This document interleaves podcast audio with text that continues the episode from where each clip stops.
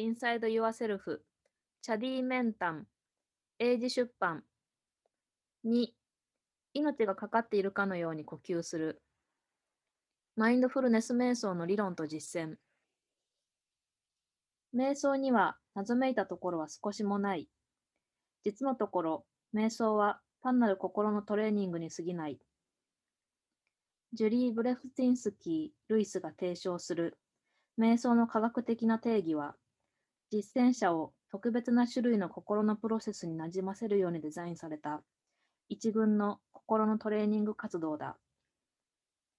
瞑想の伝統的な定義は、この現代の科学的な定義にとても近い。チベット語で瞑想はゴムという、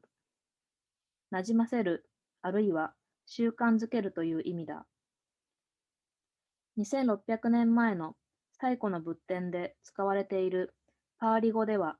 瞑想を指してバーバナーという、培う農作物を植えて育てるという意味だ。瞑想の長い伝統を持つ古代社会においてさえ、瞑想は魔法のようなもの、謎めいたものとはみなされてはおらず、ただの心のトレーニングだった。だから、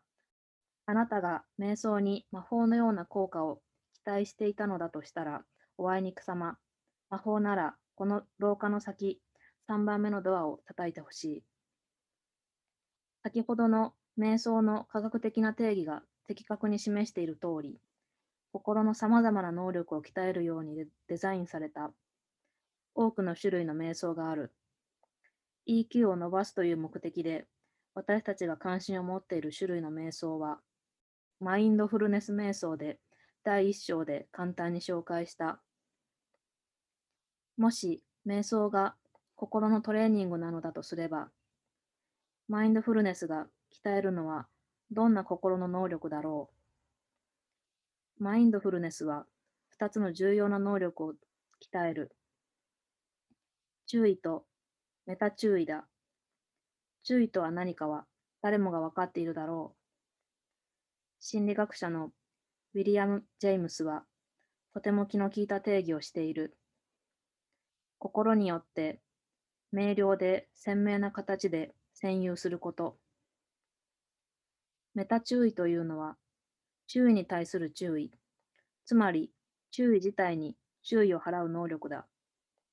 わけがわからない？単純に言えば、メタ注意というのは、自分の注意がそれたことを知る能力ということになる。例えば、あなたが何かに注意を向けていたとしよう。いずれあなたの注意は別のものへとそれる。しばらくすると、あなたの心の中で何かがカチッと音を立て、ほら、注意がそれたぞ、と知らせてくれる。その能力がメタ注意だ。メタ注意を持つのは集中力を保つ秘訣であ。集中力を保つ秘訣でもある。自転車に乗っているところを思い浮かべるとよい。自転車のバランスを保つには、絶えずわずかな復元を繰り返す必要がある。左に少し傾いたら、少し右へ重心をずらして復元する。右に少し傾いたら、今度は少し左に重心をずらす。わずかな復元を素早く頻繁に繰り返すことで、結果的に常にバランスが取れた状態が保てる。注意についても同じだ。あなたのメタ注意が強くなると、注意がそれても素早く頻繁に復元できる。そして、注意を素早く頻繁に復元できれば、結果的に常に注意を払っている状態を保てる。それが集中力だ。リラックスしていて、しかも隙のない状態。瞑想の少なくとも最初の段階で、大きな秘密は、心がリラックスしていて、しかも隙のない状態に行きつけることだ。注意とメタ注意の両方が強くなると、面白いことが起こる。心が次第に集中し、安定するけれど、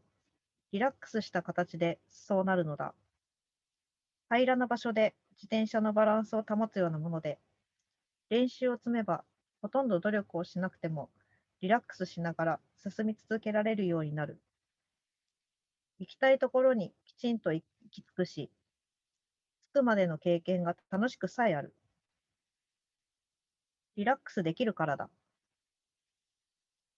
練習を積めば、いつでも意のままに心をそういう状態にして、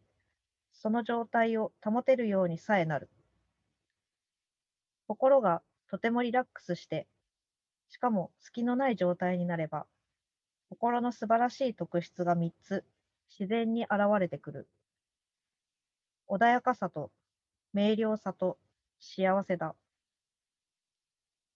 一つ例え話をしよう。水の入った壺があって、そこには檻がたくさん溜まっている。その壺を絶えずゆすっていたら、水は濁る。だが、ゆするのをやめて、床にそっと置いておけば、水は静まり、しばらくすると檻が全部そこに溜まり、水は透き通る。これこそがリラックスしていて、しかも隙のない心の状態を表す古典的な例えだ。この状態では、壺をゆするのをやめるのと同じように、心を揺り動かすのをしばらくやめたわけだ。やがて水が静まり、透き通って見えるのと同じで、心も穏やかで明瞭になる。幸せなのは心の基本設定状態。穏やかで明瞭な状態の心の持つ際立った特質は、先ほどの例えには出てこなかった。その特質とは幸せだ。心が穏やかで、しかも明瞭なとき、幸せが自発的に湧き起こる。心が自発的に自然に喜びに満ち溢れるのだ。だが、それはなぜか。そうした心の状態に意のままに行きつけるようになった後も、私はそれが腑に落ちなかった。穏やかで明瞭な心は、なぜ自動的に幸せになるのか。私はこの疑問を友人のアラン・ウォレスにぶつけてみた。彼はリラックスした集中力を養う練習、シャマサに関しては、欧米で物資の専門家だ。理由は単純そのものだとアランは答えた。幸せなのは心の基本設定状態だからだと。心は穏やかで明瞭になると基本設定に戻る。そしてその基本設定が幸せな状態なのだ。ただそれだけのこと。魔法など全くない。心を自然な状態に戻しているだけだ。英知に満ちたアランはいつも穏やかで嬉しそうで、控えめな調子でさりげなくそう言った。だが私にとって彼の言葉は単純であるものの実に深遠で人生を変えるような洞察の表れだった。つまり幸せは追い求めるものではなく自ら可能にするものであるということだ。幸せはただあるがままでいることなのだ。この洞察が私の人生を変えた。私にすれば一番のジョークは、これまで世界中で散々幸せが追い求められてきたというのに、持続可能な幸せは自分の呼吸に注意を向けるだけで達成できるということだ。人生とはおかしなものだ。少なくとも私の人生は。瞑想は運動のようなもの。森の溜まった水の壺という伝統的な例えは、少なくとも2600年前まで遡る。瞑想の例えは他にもあり、現代人にはもっとわかりやすいものもある。体を鍛える運動というのがそれで、瞑想はいわば心の運動だ。スポーツジムに行くときには、体を鍛えて身体能力を伸ばそうとする。ウェイトトレーニングをすれば、やがて力がつく。定期的にジョギングをすれば、タイムが縮まり、長い距離を走れるようになる。それと同じで、瞑想は心を鍛えて心的能力を伸ばそうとするようなものだ。例えば、瞑想のエクササイズをたくさんやれば、心が前より穏やかで鋭敏になったり、注意を強く長く集中させられるようになったりする。私は冗談にこう言う。瞑想はスポーツジムで汗を流すようなものだ。ただし、汗を流すこともジムも抜きで。運動と瞑想には他にも重要な類似点がある。どちらの場合も抵抗を克服することで進歩する。例えば、ウェイトトレーニングをしているとき、ダンベルの重さに抵抗して筋肉を収縮させるたびに、筋肉が少し強くなる。瞑想の時にも同じプロセスが起こる。呼吸から注意がそれ、それを元に戻すたびに筋肉を収縮させるのと同じで、周囲の筋肉が少し強くなる。そう悟ると、悪い瞑想などというものはないことがわかる。私たちの多くは、瞑想中にしばしば注意が呼吸からそれ、注意を向け直すことを繰り返さざるを得ないので、やり方が間違っているように思えてくる。だが、実は、それがいいエクササイズになっている。さまよい出した注意を元に戻すたびに、周囲の筋肉に発達する機会を与えているからだ。運動と瞑想にはこんな類似点もある。どちらも人生の質を大きく変えうるのだ。これまで運動をしたことのない人が定期的に運動し始めたら、数週間後、あるいは数ヶ月後には自分が様々な点で大きく変わっていることに気づくだろう。前より活力が増し、多くのことがこなせ、具合が悪くなる回数が減り、鏡に映る姿も見栄えがし、自分に大いに満足する。瞑想も同じだ。定期的に瞑想し始めてから数週間か数ヶ月経つと、活力が増し、心が穏やかで明瞭になり、喜びに満ち溢れ、具合が悪くなる回数が減り、微笑むことが増え、そのために社会生活が改善し、自分に大いに満足する。しかも、汗を流す必要さえない。これで、どこが科学なのか。瞑想には科学との重要な共通点が少なくとも一つある。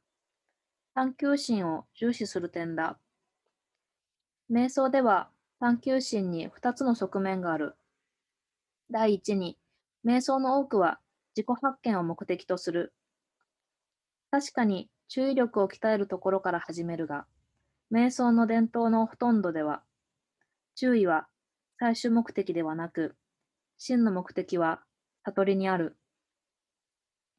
注意という強力な特質を生み出すのは、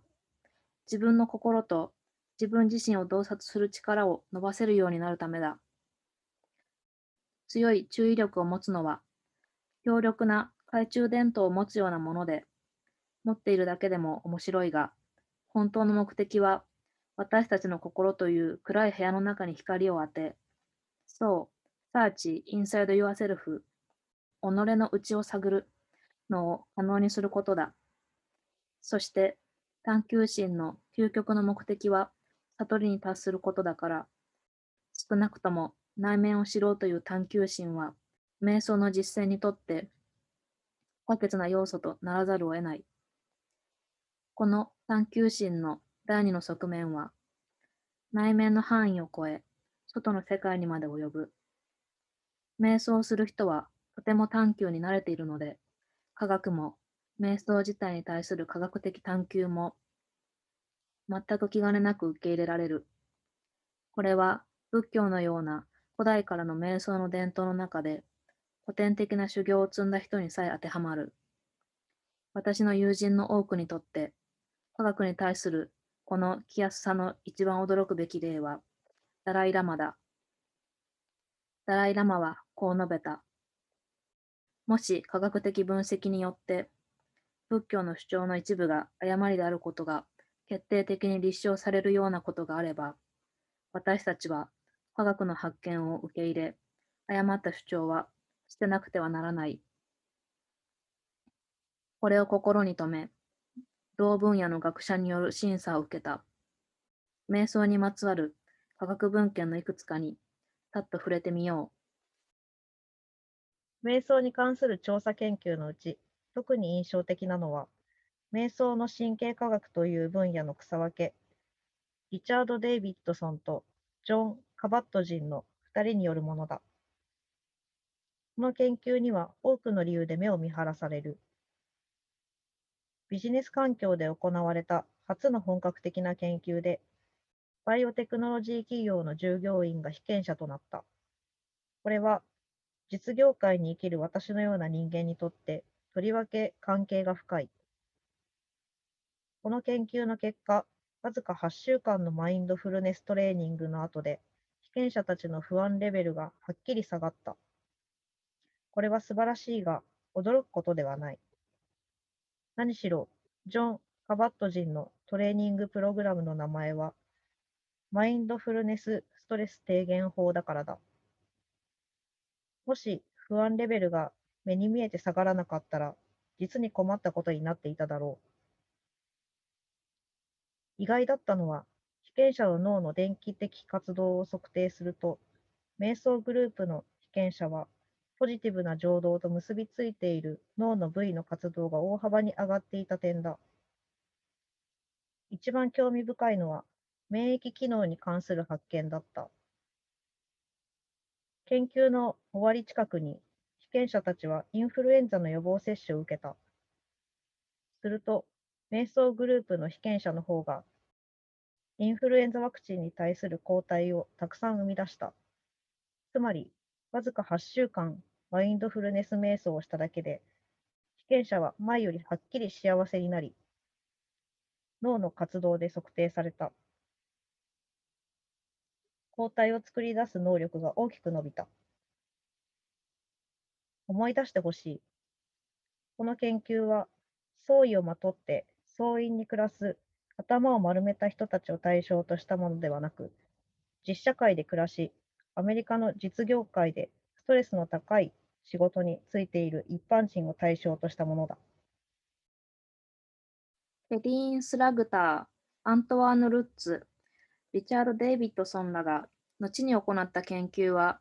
注意に焦点を絞ったものだった。具体的に言うと、彼らは注意の瞬きによる欠落という興味深い現象との関連で瞑想を調べた。注意の瞬間的欠落はとても単純に説明できる。仮にあなたが一連の字、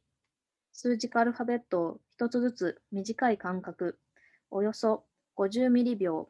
つまり10分の1秒の半分で、コンピューター画面に映し出されるのを目にしたとしよう。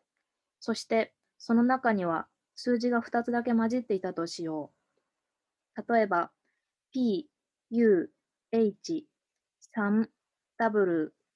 N、A、Q、T、Y といった具合だ。文字の間に2つだけ数字がある。あなたの課題は、この2つの数字を識別することだ。すると、面白いことが起こる。2つの数字が2分の1秒以内の範囲で映し出されたときには、